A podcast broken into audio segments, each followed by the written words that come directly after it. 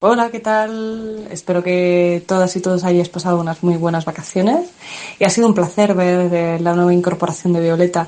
La verdad que me satisface un montonazo porque tener una mujer referente en un medio como carne cruda me parece algo fundamental. Creo que muchas mujeres jóvenes, muchas niñas que a lo mejor gracias a su madre, a su padre, a sus familiares escuchan carne cruda, pues van a decir, coño, yo también quiero ser eh, periodista y quiero formar parte de un equipo que da las noticias como las dais vosotros. Así que a mí me ha dado un subidón de la leche y genial vuestra idea. Así que Violeta, un gran abrazo y un gran beso, que vaya todo fenomenal, que sigáis así, vas a tener ahí un buen compañero y nada, os escuchamos. Abrazos y besos. Ay, un abrazo de vuelta enorme para ti, amiga. Muchas gracias. Qué, bonito, ¿eh? Qué bonito esto que te ha dicho la oyenta. Pero Javier, dime la verdad, tú me has puesto aquí por ser mujer. ¿Soy la cuota? Eres la cuota de talento, Violeta. Ay, lo que me ha dicho también. Welcome to Carne, Carne Cruda, Cruda, the album. Join us for danger, excitement, innovation. Los impuestos son como el algodón, no engañan. Se distingue a la derecha de la izquierda por lo que piensan de los impuestos. Para los primeros, atacan al beneficio privado. Para los segundos, son una inversión en el bien común. Los neoliberales sostienen que los impuestos a las grandes fortunas ahuyentan al capital y desincentivan la inversión, pero obvian que las infraestructuras y subvenciones de las que se aprovechan se pagan con el dinero de todos y de todas. Los progresistas y algunos liberales clásicos defienden que la riqueza que produce el trabajo no se acumule solo arriba, sino que se reparta por abajo para asegurar el estado del bienestar y corregir las desigualdades. No hay democracia sin progresividad y no hay seguridad y justicia social sin impuestos. Hoy la derecha española se ha lanzado a una carrera loca por bajarles los tributos a los más ricos y se han quedado solos. Hasta la nueva Margaret Thatcher, la primera ministra británica Liz Truss, que anunció lo mismo, ha tenido que dar marcha atrás ante el desplome de la libra y la oposición de su propio partido y de los organismos internacionales. A diferencia de la crisis anterior, en la que el consenso fue que pagara la mayoría los desperfectos de la minoría, ahora el consenso desde el FMI al Banco Central Europeo y la Unión es el contrario, que paguen más los que más tienen para que el exceso que están acaparando se reparta, el dinero se mueva y la sociedad funcione. Ayuso, gurú de este socialismo para ricos en el que le quitamos a la mayoría para que la minoría no contribuya, no solo mantuvo los regalos fiscales de Esperanza Aguirre a las grandes fortunas, además vendió una bajada del IRPF por tramos, que se notaba muy poco en los tramos de abajo, pero mucho en los tramos de arriba porque acumulaban las reducciones de todos los tramos anteriores. Eureka, en el colmo de cinismo, anunció un imposible. Menos impuestos, más servicios. Madrid es la comunidad que menos invierte en servicios sociales per cápita, siendo la comunidad más rica por el efecto capitalidad y por el dumping fiscal. Cuando encuentre usted cerrado su centro de salud, grite ¡Libertad! ¡Libertad! A ver si se lo abren. El cinismo se ve que es contagioso. Moreno Bonilla pide ahora mil millones al gobierno central para combatir la sequía después de haber renunciado a los 900 millones que recaudaba por impuesto de patrimonio. El regalo que el presidente andaluz le ha hecho a los cuatro ricos andaluces quiere que lo paguemos todos los españoles. En sentido contrario, la izquierda anunciaba una reforma fiscal que incluye un impuesto a los ricos y a las eléctricas por su exceso de beneficios, como venía pidiendo Unidas Podemos desde el inicio de la legislatura, una subida del IRPF y del impuesto de sociedades para las rentas altas y las grandes empresas y una bajada para las rentas bajas y las pymes y una reducción del IVA de los productos de higiene femenina del 10 al 4%. ¿Cómo estará la información? Información, entre comillas, de este país que no solo se han quejado las élites, también los pobres a los que beneficia la rebaja. El mayor éxito del neoliberalismo es haber conseguido que los explotados defiendan a los explotadores. Hay guerra de clases, sí, y la están ganando ellos. Frente a la demagogia, la pedagogía. La educación de cada hijo cuesta unos 5.000 euros anuales, 100.000 euros toda su formación que pagamos entre todos y todas. Entre todos y todas ponemos 1.800 euros para la salud de cada uno de nosotros. Podemos no necesitarlo durante años, pero siempre dispondremos de los 90.000 euros que cuesta de media curar un cáncer. Tu calle, las aceras, papeleras, contenedores, farolas de tu calle, tu centro social, tu centro de salud, tu residencia de mayores, las carreteras, los trenes, los puertos, los aeropuertos, tus gestores públicos, tu bienestar y servicios sociales lo pagan los impuestos. El Gobierno acaba de aprobar los terceros presupuestos generales del Estado, con un récord en gasto social y una inversión histórica. Y eso también lo pagan los impuestos. Para eso sirven. Al impuesto a los ricos lo ha llamado la coalición Impuesto de Solidaridad. A la derecha le ha disgustado el nombre. ¿Por qué será? Porque ellos no son solidarios, son más de competitividad de todos contra todos. Y los impuestos son lo contrario, cooperar todos con todos, los que más tienen con los que menos.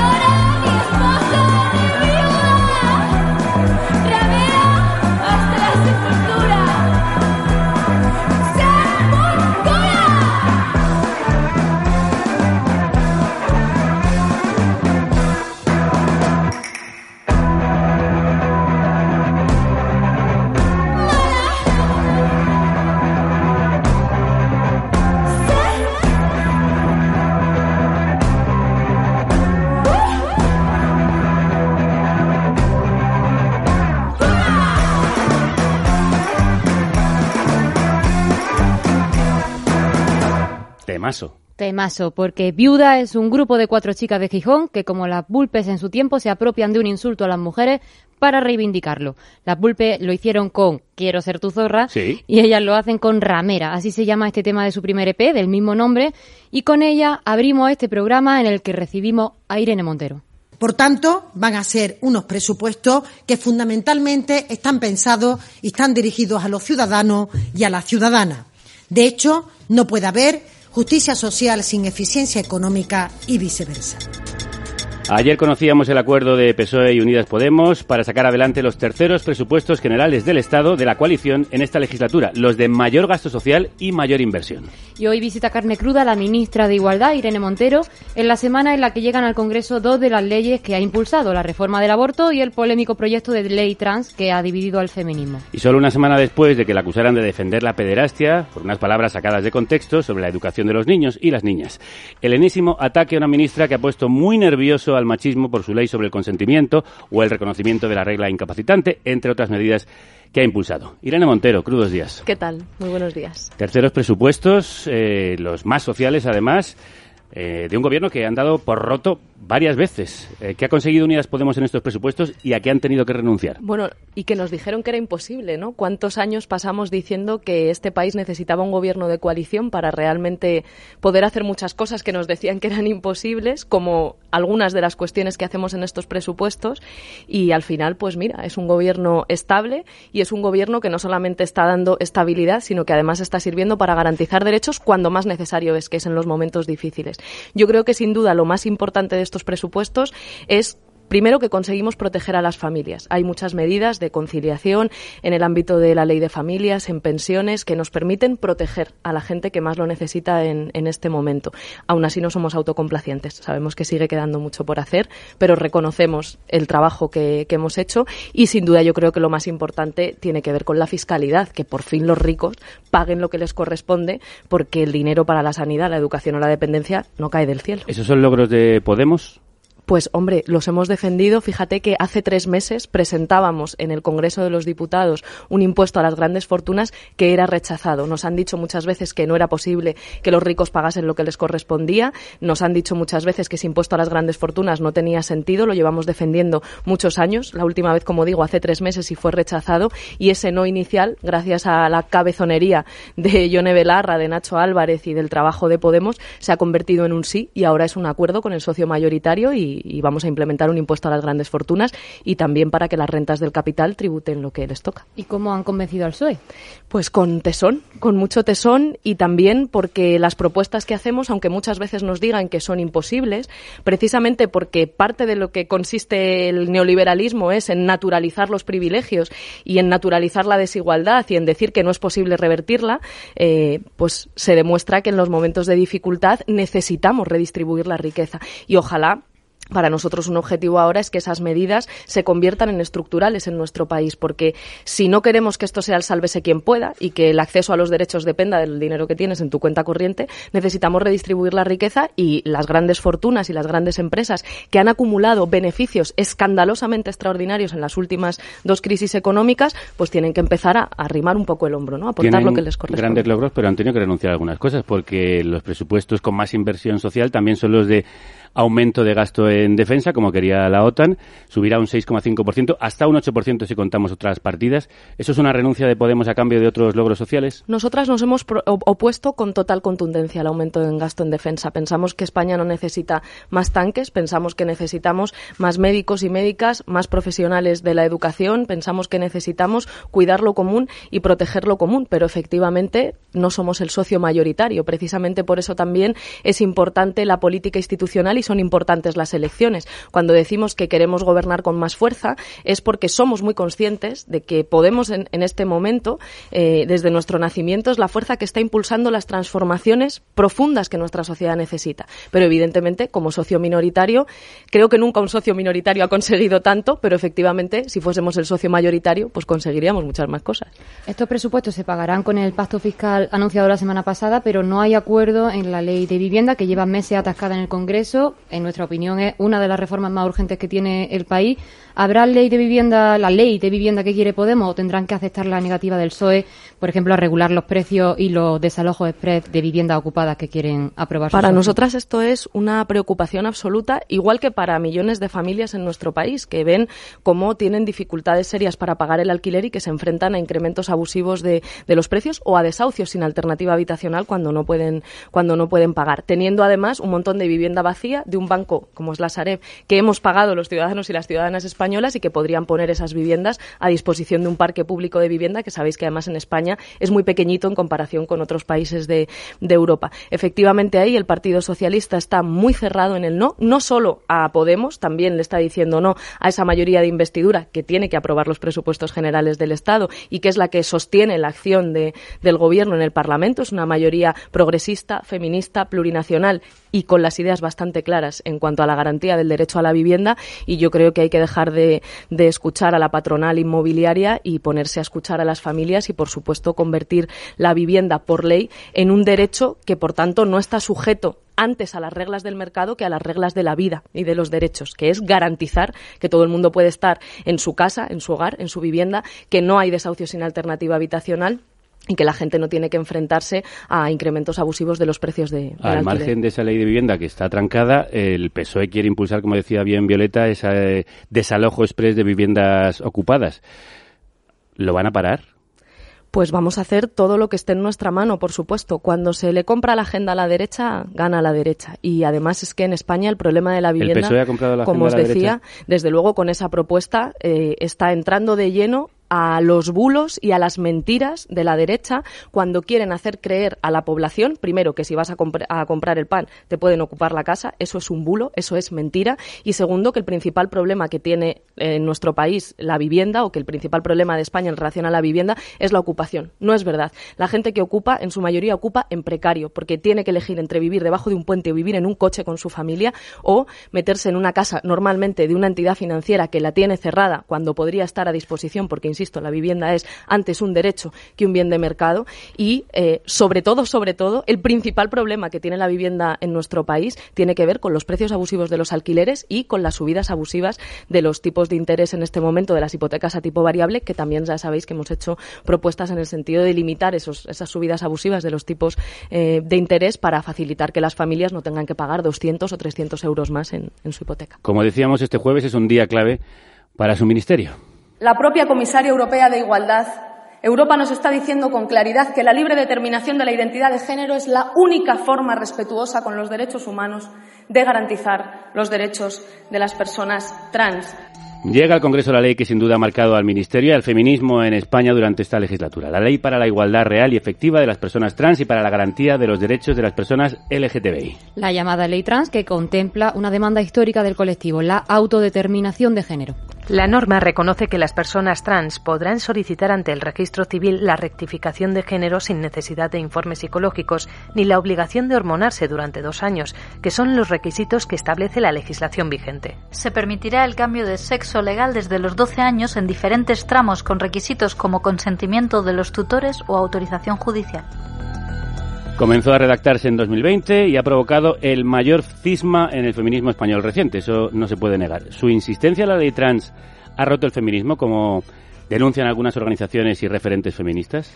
Bueno, yo quiero dejar claro que este ministerio y yo como ministra voy a estar siempre dando la mano a las personas trans y tratando de que el Estado pague la deuda histórica que tiene con las personas trans. Lo he hecho cuando nadie daba un duro por esa ley, cuando mucha gente decía y nos decía eh, que no merecía la pena trabajar para que esa ley saliese y, y, vamos, y me voy a dejar la piel para cumplir con ese compromiso de que la ley trans sea ley antes de que, de que acabe el año. Eh, fíjate hasta, hasta qué punto este debate está cargado de sufrimiento para las personas trans, que en el año 2019 el Congreso de los Diputados aprobó con el consenso de todas las fuerzas políticas, incluyendo PP, PSOE, Ciudadanos, Unidas Podemos, todas, no estaba Vox en el Parlamento todavía, un dictamen donde se reconocía el derecho a la libre determinación de la identidad de género. Lo aprobaron todos los partidos políticos, igual que muchas comunidades autónomas. Está por en varias tanto, leyes autonómicas, es cierto. Por tanto, eh, es una deuda pendiente que el Estado tiene y no hay excusa ya para demorarse más. Antes de final de año la ley trans tiene que ser ley y así, así lo vamos a garantizar. Pero ¿qué tiene que decir sobre la ruptura del feminismo, que claramente se ha dividido en este tema? Es que el feminismo siempre ha tenido muchos debates y los feminismos debaten sobre muchísimas cuestiones. Una cosa es debatir y otra cosa es enfrentarse con esa acritud con la que están ahora mismo enfrentados. Yo fíjate que cuando hacemos mm, una mirada eh, a las encuestas a nivel estatal, a nivel europeo, no solamente entre las feministas, entre la sociedad en general, la ley trans, incluso cuando las encuestas han preguntado, digamos, con una posible intención de que no se dijese eso, la ley trans es una de las leyes que más consenso social genera de toda la acción legislativa del gobierno. Por tanto, es un consenso social, es un consenso político y lo que nos explica es que haya un debate tan cargado muchas veces de transfobia, de bulos, como queriendo además situar a las personas trans en contra de las mujeres. No, no, si la amenaza para las mujeres son los agresores, son los maltratadores, son los machistas. Lo que tenemos que hacer es garantizar todos los derechos para todas las mujeres y, por supuesto, también todos los derechos para las personas trans y, particularmente, el derecho a la libre determinación de, de la identidad de género. Lo que denuncian, de hecho, estas feministas radicales es que la autodeterminación de género borra a las mujeres. ¿Usted qué responde a eso? Pues que lo que borra a las mujeres es el patriarcado, el machismo. Y una ley que amplía derechos no es mala para ninguna mujer ni para nadie en la sociedad. Las leyes que amplían las oportunidades de felicidad de las personas, como decía Zapatero con la aprobación del matrimonio igualitario, nos permiten ser una sociedad mejor. Y yo creo que además eh, tenemos que hacer un reconocimiento a miles de mujeres trans que han estado siempre en primera línea, en primera línea de la defensa de los derechos de las mujeres, de las movilizaciones feministas, de las movilizaciones de, de la comunidad LGTBI para la garantía de derechos. De eso estamos hablando, de derechos humanos, de derechos fundamentales, de, del más material de todos los derechos, que es el derecho a ser y a que quién eres no implique ningún tipo de discriminación, de estigma o de miedo a la hora de desarrollar tu proyecto de vida. Yo creo que no hay nada más importante que un gobierno pueda hacer que garantizar a todas las personas su derecho a su derecho a ser. Entonces, ¿cómo explicamos que esas grandes conocedoras de la teoría feminista, míticas activistas de, por los derechos de la mujer de este país, rechacen esta ley? ¿Están, ¿Qué proceso ha habido aquí? ¿Están equivocadas? Creo que eso hay que preguntárselo a ellas, pero como digo, basta ver eh, las encuestas que se han hecho no solo por medios de comunicación, a nivel estatal, a nivel europeo europeo, la ley trans es una de las leyes que más consenso genera de toda la, no de todas las leyes feministas, de toda la acción legislativa del gobierno. Por tanto, yo intentaría. ¿Pero cree usted que hay transfobia en esas críticas? Hombre, cuando se cuestiona que una mujer trans es una mujer, eso es transfobia. Pues entre esas voces está la ex vicepresidenta Carmen Calvo, actual presidenta de la Comisión de Igualdad en el Congreso, que dijo este fin de semana que esta ley puede destrozar la legislación de igualdad de nuestro país. Cuando se reivindica el género por encima del sexo biológico no me parece un avance que vaya en la dirección transformadora, me parece un retroceso. Hemos sido excluidas del sistema por ser mujeres y lo que queremos es entrar y transformarlo. La socialista ha llegado a negar que alguien que se pueda considerar feminista y defender la teoría queer. Y no es la única voz en su partido. ¿Esta ley reivindica el género por encima del sexo biológico y puede destrozar la legislación de igualdad? No voy a entrar a comentar los, los, debates internos que se puedan dar en el Partido Socialista, porque además eh, nos costó mucho alcanzar un acuerdo en la ley trans, lo sabéis de sobra. Fueron muchos meses de negociación muy dura, no muy dura solamente para los negociadores, sobre todo muy dura para las personas trans que, insisto, tuvieron que vivir un debate sobre si es verdad que son quienes son o no. Y eso es claramente transfobia y genera dolor, genera sufrimiento y genera cuestionamiento, porque si desde las instituciones estamos cuestionando que las personas trans son quienes son, eso tiene una traducción en sus trabajos, en sus entornos familiares, en sus entornos de amistad. Por tanto, creo que les debemos a las personas trans y a la comunidad LGTBI un debate serio, riguroso. Todo proceso parlamentario tiene que mejorar la ley, pero libre de transfobia. No quiero comentar los debates que pueda haber en, en el Partido Socialista, porque, insisto, yo me debo al acuerdo que hemos alcanzado Partido Socialista y Unidas Podemos como gobierno y que es lo que tiene que aprobarse antes de final de Eso quiere decir que no habrá modificaciones este jueves en... Este jueves se vota la totalidad. Trámite del, proyecto de ley. Este, este jueves lo que hacemos es eh, intentar que la derecha y la extrema derecha, que son quienes han presentado, digamos, enmiendas a la totalidad, no quieren, quieren impedir que la ley trans se siga tramitando y lo que haremos será rechazarlo gracias a una mayoría feminista en el Congreso que les va a decir a, la derecha y la extrema PSOE, derecha. ninguna duda en aprobar eso. Vamos, no me cabe ninguna duda. Ya lo hicimos en el Gobierno, lo vamos a hacer ahora para permitir que esta ley se siga tramitando. Si es que es un debate que tienen perdido, insisto, desde el año 2019, donde el propio Partido Popular, que hoy quiere impedir que se siga tramitando la ley trans, aceptó y votó a favor de la libre determinación de la identidad de género. Esta, ¿Esto es una lucha del PSOE y Unidas Podemos por abanderar el feminismo dentro del gobierno? Yo creo que, insisto, no debo entrar a los debates internos que se puedan dar en el Partido Socialista. Eso se lo tenéis que preguntar al Partido Socialista. Sin duda, la, el reconocimiento de los derechos de las personas trans es una deuda pendiente que llevamos retrasando demasiado tiempo y ya hemos alcanzado un acuerdo para reconocerlo. Entonces, ahora, debate parlamentario, enriquecimiento del texto, libre de transfobia ese debate, por favor, y que la ley trans sea ley antes de que acabe el año. En lo que va de año, precisamente 33 mujeres han sido asesinadas por sus parejas o exparejas. Este mes hemos vivido algunos de los casos mmm, más horrorosos, la verdad. Hay colectivos de mujeres que critican que la atención a la identidad de género ha podido dejar en un segundo plano la lucha contra la violencia machista. Y a este respecto, nuestra colaboradora experta en violencia de género, Ana Bernal, nos dejó esta pregunta para usted.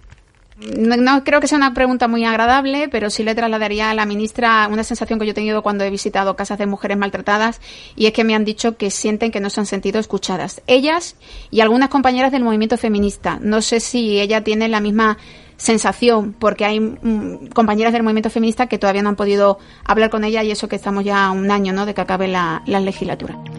¿Qué, ¿Qué, tiene que decirle a, estas mujeres que se sienten abandonadas? Yo, sobre todo, cuando se habla de testimonios de víctimas, lo primero es respetar y validar, eh, incluso si son críticos, muy críticos o muy, muy críticos con la acción del Ministerio. Si puedo aportar hechos. Este año duplicamos la inversión en estos presupuestos que empezamos a tramitar ahora, duplicamos la inversión en el Pacto de Estado y por primera vez, ya el año pasado hicimos una inversión histórica en lucha contra las violencias machistas, no solo contra la violencia en el ámbito de la pareja o la expareja, también de las violencias sexuales, incluyendo la trata con fines de explotación sexual y la explotación sexual, y dando derechos a las mujeres en contextos de prostitución. Y este año superamos por primera vez en la historia la barrera de los 300 millones de euros en lucha contra las violencias machistas. Hemos actualizado y convertido en permanente ¿Pero el pacto se de Estado. Abandonadas? ¿Por qué se sienten abandonadas entonces? Insisto, yo creo que efectivamente, sobre todo cuando se trata de víctimas o de mujeres que están trabajando eh, con las víctimas directamente, eh,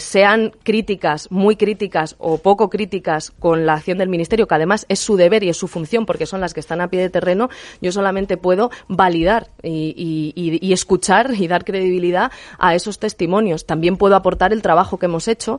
Creo, honestamente, que estamos permitiendo que el Estado cada vez tenga más capacidad de llegar a más mujeres, que las puertas de entrada a las instituciones cada vez sean más seguras para más mujeres y aún así yo no soy nada autocomplaciente. Hasta que no haya ni una menos, hasta que no tengamos ninguna mujer asesinada a manos de su pareja o expareja, ninguna mujer víctima de violación, de acoso sexual en el centro de trabajo, de explotación sexual, de trata, no podemos parar. Este año es el que menos mujeres han sido asesinadas de la serie histórica a día de hoy, pero eso no nos puede hacer ser complacientes porque hablamos de vidas que están determinadas y en muchos casos terminan en asesinato por violencias machistas y, por tanto, hasta que no haya ni una menos, no vamos a ser autocomplacientes y, si tenemos que reforzar eh, nuestra capacidad de interlocución a través Pero del que Consejo. Falla, que falla, porque sigue habiendo un goteo incesante y espeluznante de muertes. Pues falla que seguimos viviendo en una sociedad machista, en una sociedad patriarcal y que tenemos que reforzar, como hemos intentado hacer en estos años, eh, los mecanismos de prevención, de detección precoz. Hemos trabajado muy intensamente con el Ministerio de Sanidad y las comunidades autónomas para que en las urgencias y en la atención primaria piensa que hay muchas mujeres que a lo mejor no se sienten seguras para dar una señal de que están viviendo una situación de violencia machista, ni siquiera con su médico de cabecera. Y lo hacen con el pediatra porque es el único momento en el que están en, el médico, en el centro de salud, sin el maltratador. Por tanto, hemos trabajado para que haya un cribado universal para que los profesionales y las profesionales de atención primaria de urgencias sepan no sé, hacer la pregunta adecuada para tender la mano a una mujer. Hemos creado la campaña del punto violeta para que todo el mundo sepa que todos y todas tenemos una responsabilidad frente a las violencias machistas y que siempre se puede hacer algo. Estamos trabajando, como digo, en partidas presupuestarias, por tanto, en acordaros de lo que decía el movimiento feminista a la Rajoy, ¿no? Menos lacitos y más dineritos. Si no hay inversión pública, no hay políticas de lucha contra la violencia machista. Hemos reforzado en esa actualización del Pacto de Estado también la financiación del Estado a las entidades feministas que trabajan con las mujeres, porque muchas veces se han sentido muy abandonadas por las instituciones y son la única puerta que encuentran muchas mujeres, por ejemplo, en el ámbito rural, la Asociación Feminista de su pueblo. Por tanto, estamos trabajando y aún así, efectivamente, por eso digo que no somos complacientes, seguimos viviendo en una sociedad machista y hay que hablar también de los maltratadores. ¿eh? Hay que hablar también de los maltratadores y no solo de las víctimas. La segunda ley que llega mañana al Congreso es la reforma de la ley del aborto. La reforma de la ley del aborto, legalmente denominada Ley de Salud Sexual y Reproductiva y de Interrupción Voluntaria del Embarazo, tiene como principal objetivo garantizar el derecho al aborto en la sanidad pública y eliminar la exigencia de consentimiento paterno para las chicas de 16 y 17 años. También reforzar la educación sexoafectiva que reciben los menores y garantizar el derecho a la salud menstrual. Es una ley a la que PP y Vox han presentado enmienda a la totalidad y para la que Ciudadanos defenderá un texto alternativo. La legislación en España prohíbe consumir alcohol a una menor de 18 años. La interrupción voluntaria de las menores debe de contar con el consentimiento de sus padres. Constatar el desprecio de la izquierda por la vida. La criminalización de la gestación subrogada. Eh, ministra, en varias regiones de España no está garantizado aún el aborto en la sanidad pública. ¿Cómo lo solucionará esta reforma? situando el sistema público, la red pública sanitaria, como red de referencia, asumiendo una regulación de la objeción de conciencia similar a la que teníamos en la ley de, eutanasia, que nos permita efectivamente que todo profesional sanitario que quiera pueda acogerse a su derecho constitucional a la objeción de conciencia, pero que una vez sepamos quiénes son los objetores, también pueda haber personal siempre disponible en los centros públicos, en los hospitales más cercanos a los domicilios de, de las mujeres, para poder realizar esas interrupciones voluntarias del embarazo. Sobre todo es que eh, la alternativa a que el aborto no sea un derecho garantizado eh, no es que las mujeres dejan de abortar, es que las mujeres arriesgan su vida. Las mujeres que abortan en primer lugar, no sé si la propuesta de la derecha es que vayan a clínicas clandestinas y que se jueguen la vida, insisto, como ocurre en otros países, eh, o eh, también que las profesionales sanitarias, muchas de ellas mujeres que practican esas interrupciones, se vean expuestas al acoso y también al riesgo de sus carreras profesionales y de sus propias vidas para poder hacer garantía de un derecho que no esté garantizado desde el Estado. Pues no, los derechos sexuales y los derechos reproductivos son la base de la ciudadanía. Si tú no puedes decidir cuando eres madre, no puedes desarrollar tu proyecto de vida y se tienen que garantizar desde el Estado y desde la sanidad pública. Y entre los derechos garantizados está la protección de la salud menstrual y el reconocimiento de la baja por regla incapacitante. ¿Cómo van a asegurar que esto no perjudique la contratación de las mujeres? Bueno, es que primero que esa baja la asume el Estado y segundo que el problema que tenemos en nuestro país tiene que ver con que hay muchas mujeres que una vez al mes se levantan rotas de dolor, se empastillan hasta arriba y van al trabajo para hacer como si no pasase nada porque hablar de la regla es un tabú. Bueno, pues eso se tiene que acabar.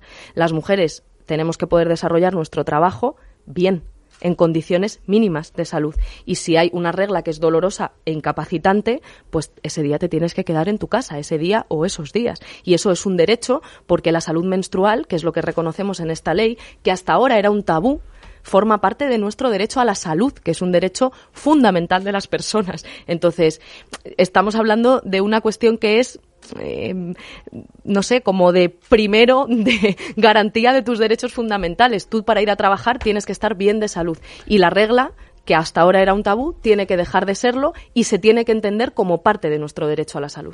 Tenemos muchísimos temas de los que hablar porque hay que reconocer que su ministerio no ha parado. La labor legislativa probablemente es el más activo del Consejo de Ministros. La tercera ley emblema del Ministerio de Igualdad se aprobó hace muy poco, es la ley del solo sí es sí. Un día de victoria después de muchos años de lucha. Se aprueba por fin definitivamente la ley de garantía integral de la libertad sexual, la ley solo sí es sí. La han acusado con esta ley de romper el principio de presunción de inocencia de los hombres, recogido en nuestra Constitución. El testimonio de la mujer siempre pesará más que el hombre. ¿Cómo podemos evitar que alguien utilice esta ley para acusar falsamente? No, lo que hacemos con esta ley es situar el consentimiento en el centro, en el centro del Código Penal y en el centro de las políticas públicas, intentando también que el consentimiento y por tanto la cultura sexual del consentimiento sea la norma en una sociedad donde todavía impera la cultura de la violación, ¿no? de la que habla Nerea Barjola y otras muchas feministas. Em, lo que hacemos en el Código Penal es decir algo tan sencillo como que solo sí es sí. Hasta ahora, para probar que ha habido una violación, la mujer tenía que demostrar que había violencia o intimidación, que se había resistido y que había habido violencia o intimidación. Si no, no se consideraba violación, se consideraba abuso. Y por eso el grito feminista era no, perdone, no es abuso, es violación y solo si es sí. Mm, no hace falta que yo demuestre que ha habido violencia o intimidación. Si yo no he consentido esta relación, estamos hablando de una agresión sexual. Eso es lo que hacemos, es el cambio que hacemos en el Código Penal, eliminar esa distinción entre abuso y violación que no tiene nada que ver con eh, revertir la carga de la prueba, tiene que ver con determinar el momento a partir del cual una conducta es un delito. Antes necesitaba violencia o intimidación para ser calificado como violación, si no era considerado abuso, ahora será agresión sexual siempre que no hayan consentido las dos partes, siempre que la mujer no haya dicho sí verbalmente o a través del lenguaje no verbal que efectivamente pues también existe y nos permite demostrar si queremos o no participar. Y si un hombre duda de si una mujer quiere participar o no de una relación sexual, lo mejor es que pregunte, pero a lo mejor el problema lo tiene él. Sin duda. Este fin de semana el Roto publicaba una viñeta en el país en la que un hombre decía me he masturbado sin mi consentimiento y ha sido traumático. ¿Qué le parece este mensaje? Pues que la ridiculización eh, es el único recurso que, que, les queda muchas veces a quienes no quieren aceptar que las mujeres tenemos derechos y que el consentimiento tiene que ser la base de las relaciones sexuales y también de las relaciones afectivas. Yo estoy, vamos, ya muy acostumbrada ¿no? a ver cómo cuando hay un avance en los derechos de las mujeres, cuando la lucha feminista avanza, eso es lo que realmente les molesta, que vamos ganando, que las feministas vamos ganando.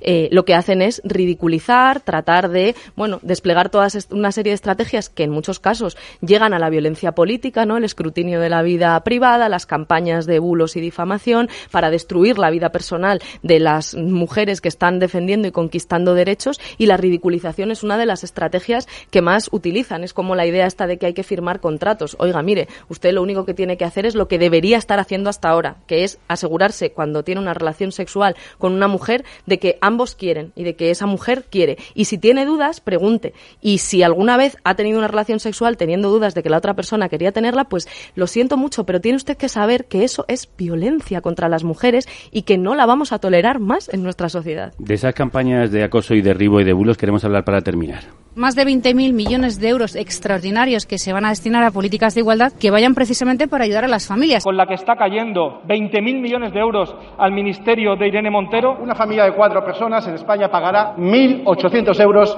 para los caprichos de la señora Montero. Escuchamos a políticos del PP difundir el bulo de que el Ministerio de Igualdad tenía un presupuesto de 20.000 millones de euros, pero también se llegó a difundir que la visita a Nueva York con su equipo no era una visita oficial, sino un viaje con sus amigas. Se han llegado a manipular sus declaraciones para hacer creer que no respondía a preguntas sobre la muerte en la valla de Melilla. Se ha llevado a los tribunales a dos colaboradoras de su equipo por hacer de niñera de su hija mientras percibían un sueldo público para otras funciones, una denuncia que fue archivada. También ha habido bulos que ya rozan un poco más el, absurdo, como que usted usaba artículos de lujo desde un bolso Louis Vuitton a un Rolex. que prohibiría las series Netflix y HBO porque las actrices son demasiado guapas. O que usted ha dicho que la berrea, la época de apareamiento de los ciervos, es machista. Y el último bulo ha sido acusarla de defender la pederastia por estas declaraciones. Porque todos los niños, las niñas, los, les niñas de este país tienen derecho, tienen derecho a conocer su propio cuerpo, a saber que ningún adulto puede tocar su cuerpo si ellos no quieren, si ellos no quieren, y que eso es una forma de violencia. Decir que los niños y las niñas pueden tener relaciones con los adultos, aunque sean consentidas según la ministra por parte del menor, del niño,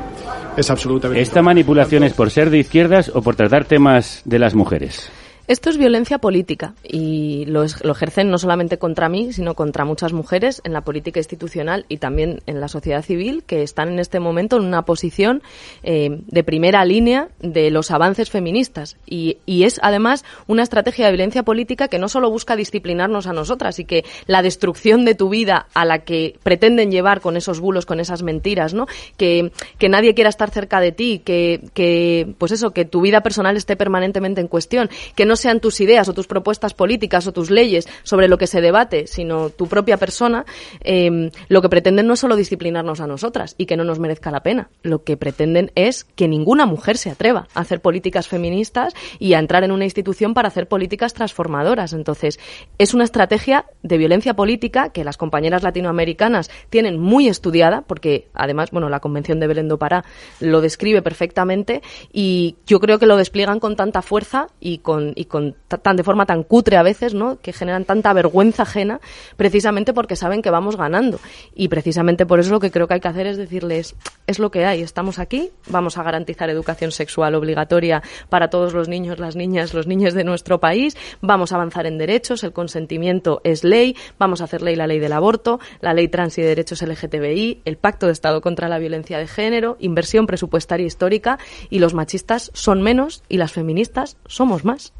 Arrancábamos la entrevista hablando del acuerdo de gobierno y vamos a terminar hablando de la coalición dentro de la coalición, la de Podemos y Sumar. Tenemos colectivamente el reto de cambiar nuestro país. No va de partidos, no va de siglas. Sumar no va de esto. Sumar va de inteligencias colectivas.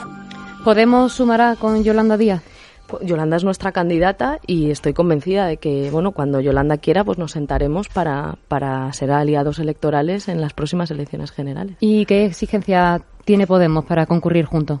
Nos tenemos que sentar. De momento respetamos el proceso de Yolanda, que está construyendo su, su partido, y cuando ella decida, pues nos sentaremos.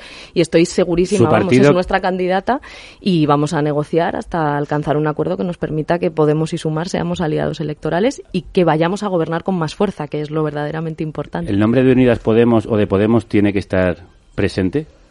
Yo creo que los nombres siempre han sido una cuestión en la que no hemos puesto la carga de los acuerdos. Creo que eso nos tenemos que sentar. Todavía esas negociaciones no han empezado y nosotras, como digo, vamos a cumplir con nuestra tarea. En este momento tenemos que garantizar candidaturas en las comunidades autónomas, en los ayuntamientos, porque no se gana un país sin los ayuntamientos, sin las ciudades, sin los pueblos y sin las comunidades autónomas. Nuestro objetivo es gobernar con más fuerza, porque además estamos demostrando que lo que nos decían que era imposible es posible cuando entra Podemos al gobierno y cuando Yolanda quiera, pues nos sentaremos a negociar, e insisto, para que Sumar y Podemos seamos aliados electorales y el nombre y, y todo lo demás, pues, pues formará parte de esa negociación como ha sido siempre y, vamos, yo no le veo ninguna dificultad a ¿Y usted se ve como candidata en Sumar o cómo se llame esa coalición en la que no importa el nombre? Yo soy de Podemos y mi candidata es Yolanda y estoy convencida de que vamos a alcanzar un acuerdo para que Podemos y Sumar seamos aliados electorales. Irene, ¿qué responde a las informaciones que dicen que Podemos está torpedeando esa candidatura de Sumar? Nosotras estamos cumpliendo nuestra parte, insisto, somos muy respetuosas con el proceso de, de formación del partido de ¿Son Yolanda. informaciones equivocadas, erróneas, falsas? Pues yo creo que a la vista está que lo que estamos haciendo es cumplir con la tarea que nos toca como eh, organización y como forma de hacer política también. Eh, sobre esto sí me gustaría que se reflexionase. Podemos es sobre todo una forma de hacer política. Podemos es una forma de hacer política que cuando le dicen que acepte un acuerdo de cooperación con el Partido Socialista pero que no entre a gobernar, Podemos dice no. Yo quiero gobernar, porque sé que solo si gobierno voy a ser capaz de cambiar la vida de la gente. Si puedo, gobernaré en mayoría. Si no, pues seré el socio minoritario. Podemos es una formación política y una forma de hacer política que cuando le dicen no te metas en el lío de la ley trans, hombre, total, si son unas poquitas personas Sí, trans ahí que no tienen derechos. Sobre lo que le estaba Es preguntando. una forma de hacer política que está demostrando que es la fuerza que transforma nuestro país y por tanto vamos a seguir insistiendo porque estamos demostrando que somos capaces de hacer transformaciones y que es útil nuestra presencia en las instituciones. Que hay tensiones parece evidente. El CSB, su jefa de gabinete, Amanda Meyer, de Partido Comunista e Izquierda Unida, y el del secretario de Estado de la Agenda 2030, Enrique Santiago, secretario general del PC, parecen decir que no hay un buen entendimiento entre las fuerzas que ahora mismo forman Unidas Podemos o entre lo que puede formar Sumar. Insisto, es que a mí no me, no me vais a encontrar en titulares o en comentarios. No son titulares, nos- estos son, son hechos. ¿Por qué, Sí, ¿por sí. qué se hace a estas dos personas? Pues porque era la decisión que hemos tomado, tanto la ministra de Derechos Sociales como yo, la configuración de los ministerios de Unidas Podemos. Es curioso que solo se pregunte por la configuración de los ministerios de las ministras de Podemos y que nadie se pregunte por cómo se configuran los ministerios Bueno, del Partido Socialista o de- o de, o de otras formaciones políticas dentro hay- de Unidas Podemos, pero en todo caso, a mí no me van a encontrar ni en la confrontación, ni en las peleas internas, ni en esa lógica. Yo estoy aquí en este caso como ministra para garantizar eh, los derechos de las mujeres y para avanzar decisivamente en esa agenda feminista, también los derechos de las personas trans, de las personas LGTBI, de, la comunidad LGTBI y esa forma de hacer política y ese trabajo que estamos consiguiendo es precisamente porque Podemos representa una forma de hacer política que muchas veces ha estado ause- ausente en la izquierda y que nos permite hacer posible lo que siempre nos dicen que es imposible llegar a hacer el gobierno de coalición, aprobar un impuesto a las grandes fortunas, una reforma fiscal justa y feminista, la ley trans, eh, la ley del solo sí es sí o la ley del aborto que será realidad también antes de que acabe el año. Y yo estoy muy orgullosa de eso, estoy convencida de que, insisto, nos vamos a entender y cuando Yolanda quiera, pues nos sentaremos ¿No con su partido para, No- no para hay- pactar. Ella está configurando ahora su, su partido y yo creo que hay que respetar ¿Hablan? sus tiempos. ¿Hablan? Pues claro, con normalidad.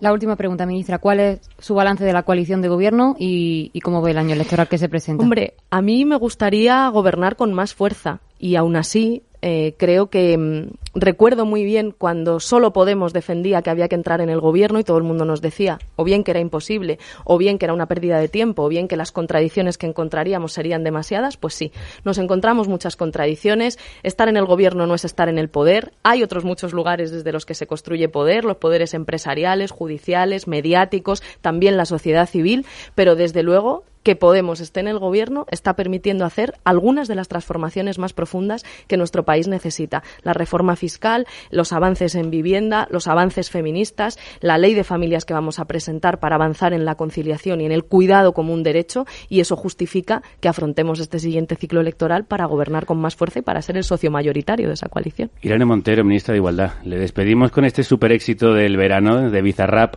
y Quevedo. Que hemos Venga, escuchado por ahí que en su casa suena mucho Bad Bunny, Quevedo y Eh, compañía, ¿no? Bueno, en casa no exactamente, pero es verdad que con, con las amigas, el tiempo que puedo disfrutar con ellas, pues sí. ¿Le gusta el perreo? Bueno, claro, es, es una muy buena forma de disfrutar entre compañeras, entre compañeras feministas, sí. Irene Montero, ministra de Igualdad, muchísimas Muchas gracias. gracias. Luego me dijo, vamos que te enseño buenos aires. Y nos fuimos en una, empezamos a la una. Y con la nota rápido nos dieron las tres. Perreamos toda la noche y nos dormimos a las diez. Ando rezando la Dios para repetirlo otra vez. Y nos fuimos en una,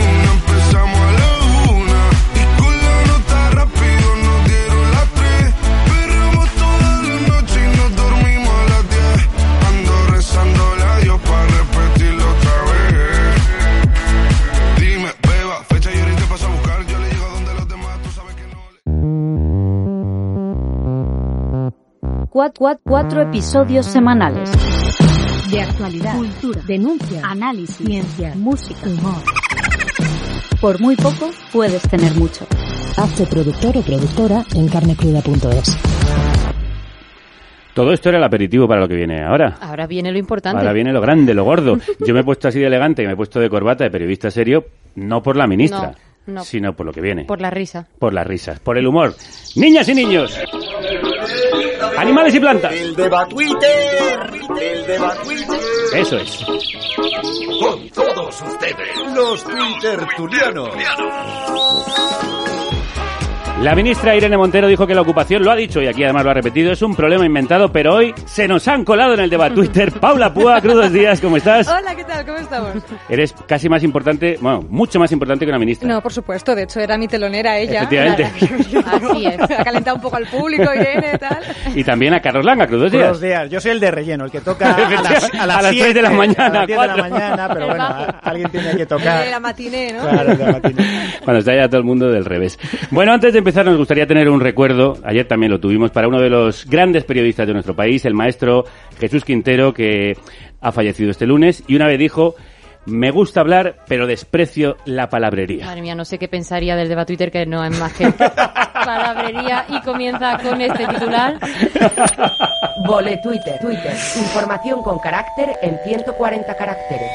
Lo contamos en el programa de este martes, que tenéis que escuchar si todavía no lo habéis hecho. Habrá segunda vuelta a las elecciones en Brasil, será el 30 de octubre. Sí, ya sabéis, aunque las encuestas daban como ganadora a Lula sobre Bolsonaro, pues ha habido empate. Bueno, empate, vamos a ver, Lula se veía, no ha habido empate del todo, el caso es que Bolsonaro no ha muerto. Pero Lula se veía ganador y parece que empezó a bailar antes de que sonara el samba. Bolsonaro ha conseguido 10 puntos más de lo que le daban las encuestas. Sí, la campaña ha sido de lo más elegante, todo yogo Sí, bonito. sí, sí, claro, o sea, como cuando Bolsonaro ha acusado a Lula de ser el autor intelectual del asesinato de un alcalde en 2002 o cuando Lula ha declarado que Bolsonaro está poseído por el demonio y es un genocida. Yo lo que no sé es cómo no ha ganado ya Lula porque ha hecho unos discursos de paz, mi amor, que ni macaco. Como cuando dijo... No queremos un gobierno que distribuya armas, queremos libros. No queremos un gobierno de odio, queremos uno de amor. A ver, esto era para contrarrestar la campaña de Bolsonaro que ha tenido mucho apoyo del lobby de las armas. Hombre, es que a Bolsonaro le gustan más las armas que a un tonto un lápiz. Recordemos cuando dijo que era mejor tener una pistola que la ley del feminicidio. Hombre, por supuesto, ¿dónde va a parar? Você prefere a lei do feminicídio ou sacar uma pistola e pá, pá, pá, pá, pá, pá? ¿Qué o sea, que- o sea, este es el nivel. Este es el. ¿Tú qué prefieres? ¿Una ley contra el feminicidio o sacar la pistola de bala, liarte, por liarme a tiro? No lo sé, no lo sé, tiene mi voto. Mi voto lo tiene. Quiero las dos a la vez. Claro, efectivamente, sí. La papa va para matar a las mujeres, ¿no? Como... No, yo la quiero yo, No. a mí. Bueno, estos la quieren efectivamente para matar mujeres, entre otras cosas. Bueno, gane quien gane, seguro que para celebrarlo al final pone la mejor canción brasileña de todos los tiempos.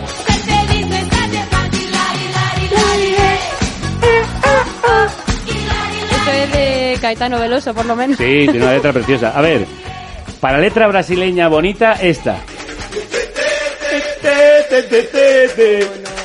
A ver, estamos tirando por el suelo una de las, eh, Dios. diría, culturas Como- musicales más importantes, ricas y fastuosas del Como globo. el lo, lo, lo, se te queda en la cabeza y ya no te la puedes quitar. En el lo, lo, el TTT. Sí, TTT, el. Eh, tu- tu- tu- tertulianas. ¿Qué promesas electorales puede hacer Lula para ganar? Por ejemplo, prohibir por decreto que vuelva a sonar Samba de Bahía de Carliños Brown. Voto. A favor, a favor, a favor. Carlos. Pues es fácil. eh, Lula tiene que prometer que Brasil ganará la próxima Copa del Mundo. Si no, la presidencia no la va a Qatar. ¿Eh? Qatar. ¡No! ¡No! Sí, ¡Pepe sí. Macías ha entrado en tu cuerpo! no. ¡Sal de él! Tengo- ¡No! ¡Sal de él, Satanás! eh, tengo, tengo que decir una cosa, no se puede hacer humor a base de juego de palabras, pero hay juegos de palabras que no se pueden dejar de hacer. ¡Oh! ¡Qué, qué fino es! ¡Qué elegante, eh! ¿Cómo juega con nuestra mente? Sí, no. Pero, pero añado que Añade, añade. Todavía la tiene cosas del que añadir. Es difícil porque jugadores míticos de la Canariña, como Neymar, Romario y Rivaldo, muestran su apoyo eh, a Bolsonaro. De hecho, Romario dice que vota a Bolsonaro porque apoya a la familia. Que Romario, para Romario es muy importante. De hecho, Romario se ha casado tres veces y creo que tiene seis hijos con cuatro mujeres diferentes. Es que muy Así de impo- claro, así de importante es la familia. Claro, claro. Y luego señalar el hecho de que todos estos jugadores son negros y que Bolsonaro ha dicho que los negros no valen para nada. Maravilloso. Qué detalle Es un insignificante. detalle- no, es un detallazo para con ellos. Bueno, Paula, ¿y tú? A ver, yo creo que, no sé si con esta propuesta a lo mejor ofendo a alguna cultura, pero he pensado que seguro puede... Uy, empezamos bien, empezamos bien. No, a ver, yo he pensado que puede aprovechar el Cristo Redentor, que ya que Sí. está abierto de brazos viendo todo Río de Janeiro, Sí. pues que ponga ahí un aparato de wifi y ofrezca red gratis a toda la ciudad. Pedazo de antena. Yo creo que tiene un filón. Y además he leído que el cumpleaños de Lula da Silva es el 27 de octubre. Oh. ¿Dónde lo he leído? Pues porque yo qué sé dónde lo he leído. Pero el mío es el 26. Entonces digo, vale, pues que organice un fiestote para los dos. Me llevo yo unos colegas a Brasil, conseguimos la nacionalidad en un tiempo récord y le votamos dos en masa. Claro que sí. Que como además hay poquita diferencia con Bolsonaro, yo creo que con 30 votos más ya lo tiene. Ya gana. Ya lo tienes ahí. Además que tú tienes un porrón de amigos. Hombre, yo, claro, amigos o conocidos. O, O lo que o sea. stalkers, o lo que sea. sí, ¿cómo venís? De todo tienes. todo, sí. Bueno, muy graciosas vuestras respuestas. Pero mucho mejores con la risa de uno de los personajes que descubrió Quintero, es risita. Es que vamos, vamos a funcionar hoy así, ¿vale? Imaginar Genial. cómo están las cosas en el cielo, ¿eh? O sea, el Quintero que se ha reencontrado con este. Pero me ha ahogado. Cuidado, sí, sí, te has ahogado, eh. Vamos ya con el siguiente titular.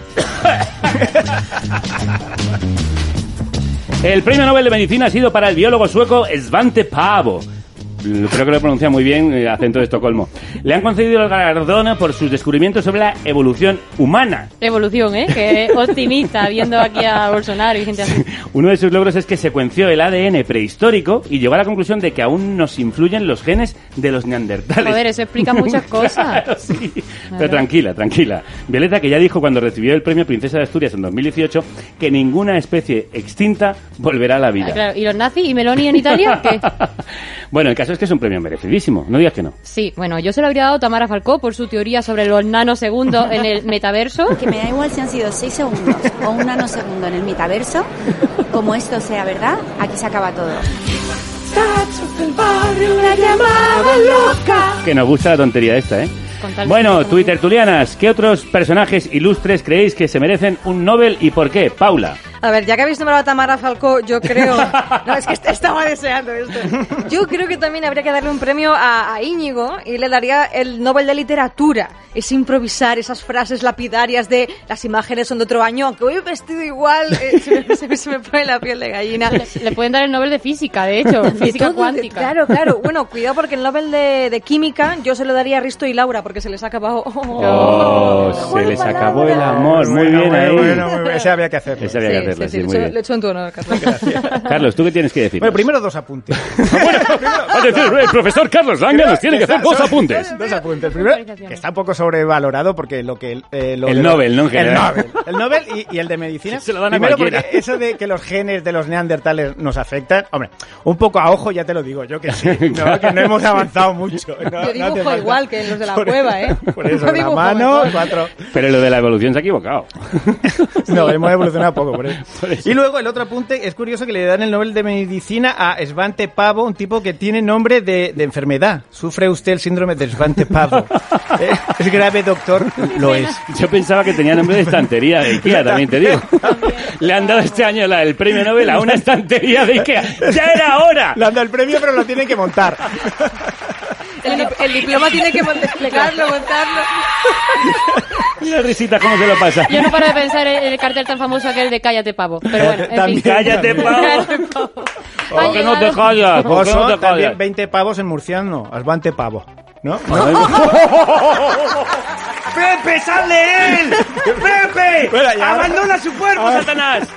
Ahora voy a los premios. A los premios Ah, vale, vale. No, era el preámbulo. No era suficiente. No era suficiente. Esta era la puntualización, efectivamente. El, el no, eh, vamos, lo- lo- los premios Nobel. A Sabater y el Roto, execuo el Nobel a Oler Peace, el Nobel de Oh. Mira, mira, Oh. ¿no habéis visto los ¿El domingo el país este de Sí, de claro, este- claro. vale. O sea, la justificación de Meloni y el fascismo porque lo votan las urnas, vamos, como el nazismo. Y, y el de Roto también. Ah, Sí, el sí, del sí, roto lo también lo hemos comentado, sí. Pues eso, el Nobel de Oler a Peace, que lo van a crear este año. Con lamparón incluido. nuevo, El Nobel de Mira Mamá, lo que sé hacer, ya te vi Homer, a Elon Musk. El Nobel de Economía a una familia numerosa de Vallecas. Y el Nobel de Literatura a Lucía Echevarría. Por El Viejo y el Mar. Bravo. Impresionante. El Risitas también se ríe. Bueno, Mira que se parte la caja. es que es lo más. Ha llegado la hora de los hashtags. Marchando una de hashtag. ¿Has dicho es lo más? ¿Elon Musk? ¿Elon Musk? Es que ha sonado, es lo más. No, es lo pero más, ha sonado muy Pepe Mira, Matías. ¿eh? Estáis más, todos. Ya, ya, Y me ya. levanto y me voy con la Ahora me ministra, siento culpable. ahora No, no, es que, o sea, no, vez con la- no, con no, gafas de Pepe no, es que Macías, Pepe ¿te Macías nos está poseyendo a todos. No nos damos cuenta. A todos, ya solo queda Paula. Está debajo de la mesa. está zombie, efectivamente. Bueno, Bueno, el el hashtag, ¿cuál es? hashtag de esta semana es Gotham City. Sí, sí, sí, porque el director Tim Burton inauguró este fin de semana una exposición en Madrid sobre su obra llamada la exposición Laberinto. El alcalde de Madrid, eh, José Luis Rodríguez Almeida, qué pena que no esté aquí el alcalde, que el palicofacial, como hubiera dicho Pepe, Almeida ha querido nombrarlo hijo predilecto de la ciudad, pero aún no tiene los apoyos que suficientes. nos parece muy bien que le quieran premiar, no sabemos muy bien qué tiene que tener, qué tiene que ver Tim Burton con, con Madrid. Bueno, igual es porque Madrid está igual de sucia que Gotham. Ah, bueno, eso puede ser. Pero también te digo que Almudena Grande, por ejemplo, que tenía más que ver con Madrid y ahí Almeida no tiene interés ninguno en nombrarla hija a ver, predilecta. a ver, que estaba igual un poco liado poniéndole la glorieta a Zelensky. Te digo una cosa, eso eh, ha sido la Gotham que colma el vaso.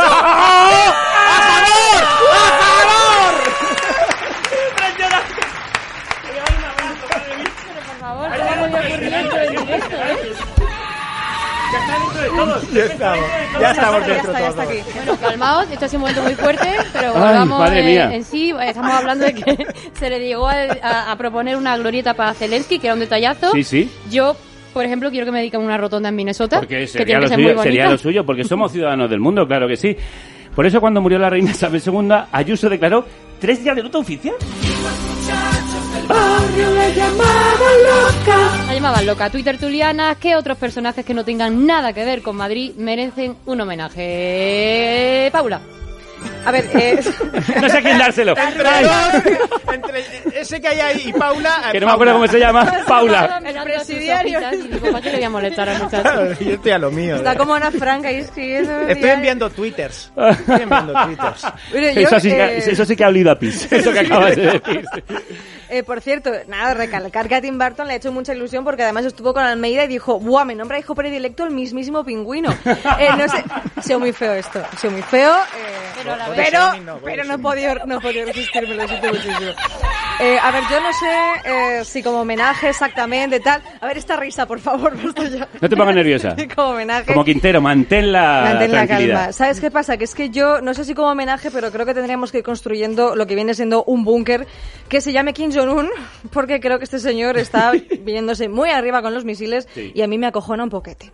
Sí, está la gente de los misiles como muy alterada, ¿no? Es Putin como por que un tienen lado. muchos todos, ¿no? Sí, ¿De sí, dónde sí. sale tanto misil? ¿Dónde los guardas? ¿Por qué tienes tantos? Tenemos Es que- mucho miedo. Dime, dime. No, que si tienes un coche pepino es para correr. Entonces, pues, entonces si tienes misiles, cuidado que, Cuidado que algo trama. que es para lanzarlo. Si no eres un parguelas.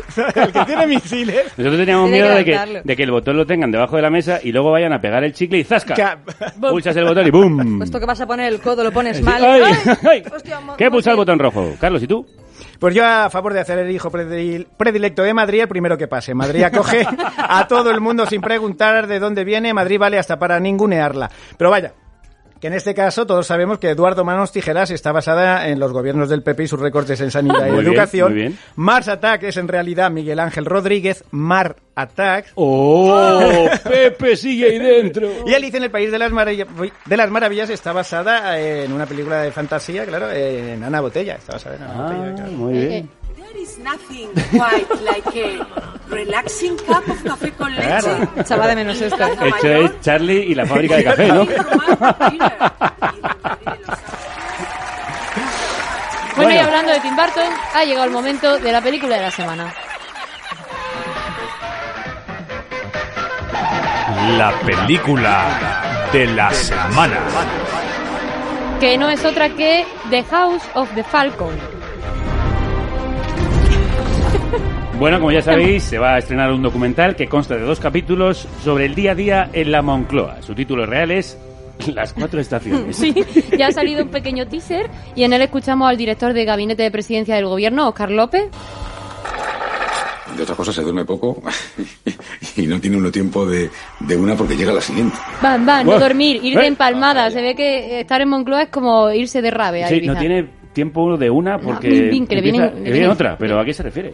Bueno, mm, Bueno, eh, me ha dejado un poquito ahí. Bueno, mi imaginación. Bueno, tiene buena pinta, ¿eh? También molaría que hicieran documentales de otros partidos. No, hombre, no. De, de Vox podrían hacer un documental porque ya está hecho. mm, Se llama Nodo.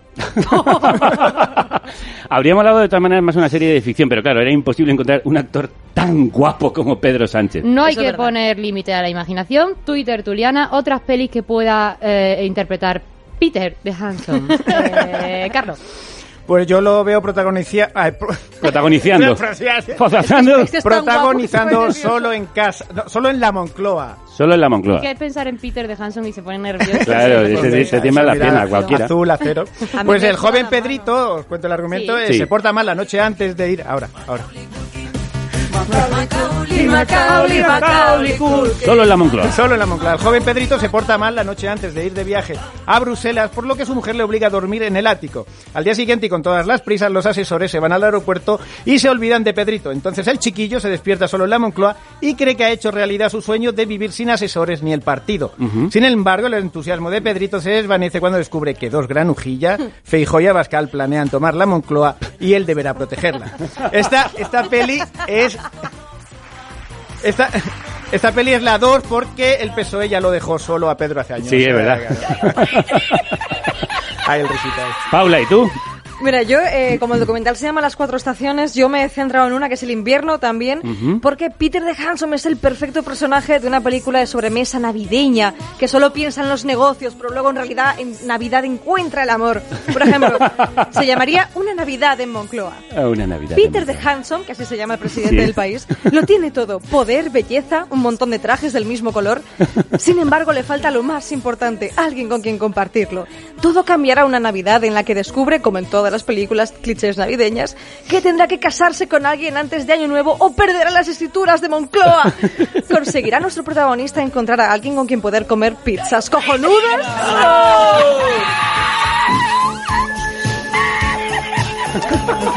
Es que mezclado con la Navidad es totalmente eh, de- Es el Grinch psicótico. Psicótico, psicótico. Bueno, despedimos ya este debate Twitter dedicado a Jesús Quintero y al Risitas, en el que ha quedado claro que nos gusta hablar, pero también que nos gusta la palabrería. Claro que sí. Paula Púa, Carlos Langa, muchísimas gracias. Muchas gracias. Solo decir que ahora el silencio de Dios es Quintero. Oh, a ver, un silencio aquí. Ponme la de Macaulay, anda, que me hace gracia para terminar. Que es lo que pega. Macaulay Culkin, Macaulay Culkin, Algo que nunca aprobaría Jesús Quintero. Macaulay Culkin, Macaulay, Macaulay Culkin. Mañana te- se viene otro programaco. Sí, eh, mañana entrevistamos a Juan Diego Boto, director de En los márgenes, y a Olga Rodríguez, la guionista de la película. Sí, un peliculón. Os va a encantar. Sobre los desahucios, sobre un drama que lamentablemente sigue en nuestro país. Sobre eso han ahondado en esa película emotiva, que además eh, va a venir acompañada en el programa con algunos de los protagonistas en los que se han inspirado para escribirla y para rodarla. Volvemos mañana. Vaya, hoy hemos entrevistado a una ministra. Si tu te primera cuento, ministra. Si te cuento cómo tengo los riñones, Sí.